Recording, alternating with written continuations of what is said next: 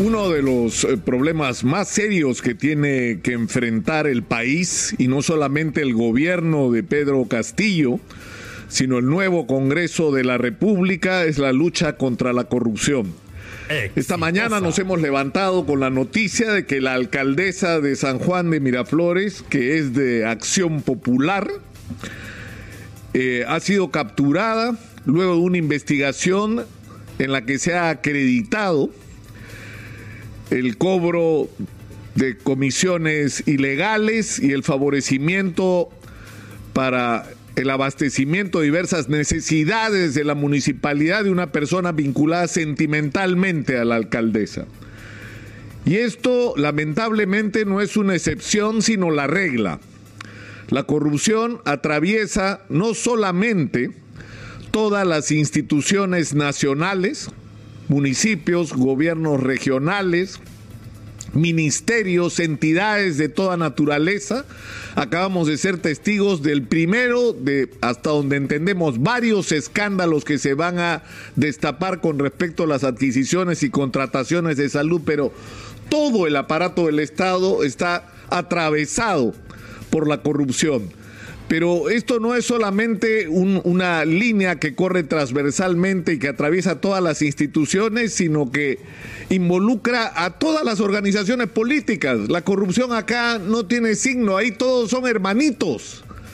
No importa si es de izquierda, de centro, de derecha, los corruptos son de todos los colores políticos y cambian en el control de las instituciones, de la gestión pública y mantienen las estructuras de corrupción. Y hemos señalado hasta el cansancio que la Contraloría General de la República, al reclamar el control concurrente, es decir, el, no ser eh, eh, simplemente médicos legistas que reportan cómo nos robaron, es decir, que, lo que se hace es una autopsia de la corrupción, sino una medicina preventiva de la corrupción, por así decirlo. Es decir, detectar las anomalías cuando están ocurriendo para impedir que nos roben, no certificar que nos robaron. Y el Ministerio Público está haciendo una extraordinaria labor en la lucha contra la corrupción, detectando los casos que se presentan. Pero el problema es que eso está claro que no basta, porque se captura a unos corruptos que son casi inmediatamente reemplazados por otros porque la corrupción está institucionalizada. Entonces, no solamente requerimos de la legislación más severa que sea posible, porque yo creo que incluso actualmente es posible hacer más severa esa legislación, porque estamos enfrentados a un fenómeno que le ha causado y le está causando al país un daño tan grande como el que nos causó el terrorismo porque la corrupción no solamente está quitándole recursos al Estado, está quitándole dinero al Estado para resolver los problemas de los peruanos, está impidiendo que tengamos la salud y la educación que nuestra gente merece, nos está quitando dinero para la infraestructura, nos está robando el progreso. Pero no solamente eso, sino que en medio de la pandemia está matando personas porque el mal uso de los recursos en medio de una pandemia es doblemente criminal, no solamente es un robo, sino es un atentado contra la salud y la vida de las personas. Entonces, esto nos tiene que obligar no solamente a endurecer la política o la legislación con respecto a los actos de corrupción como se hizo contra el terrorismo, sino que hay, de, hay que desarticular todas las estructuras de corrupción que hay en el Perú.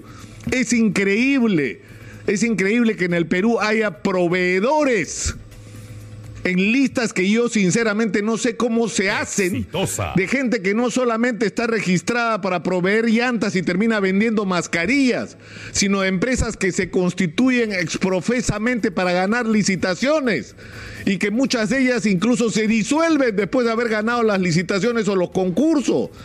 Es decir, hay una absoluta perversión en la manera como se ha construido el sistema de proveedores en el Perú.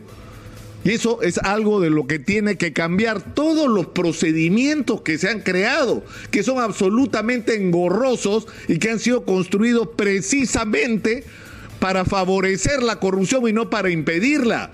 La falta de transparencia en los procesos.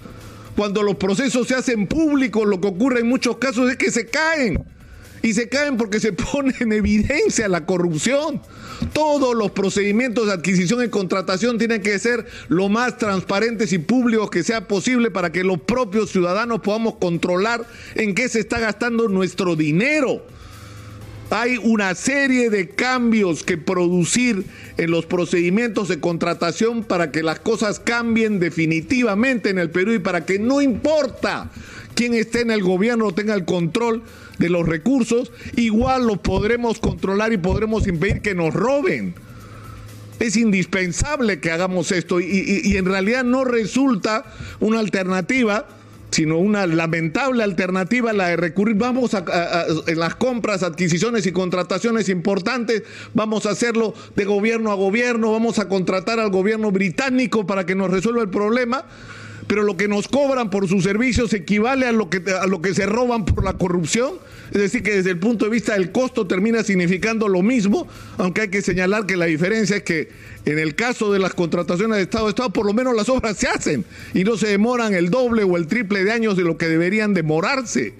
Es decir, hay, esto tiene que ser una agenda nacional. Y una vez más, una vez más, hay algunos temas, y parece eh, delirante decirlo, ¿no? En un país que está tan polarizado y tan confrontado.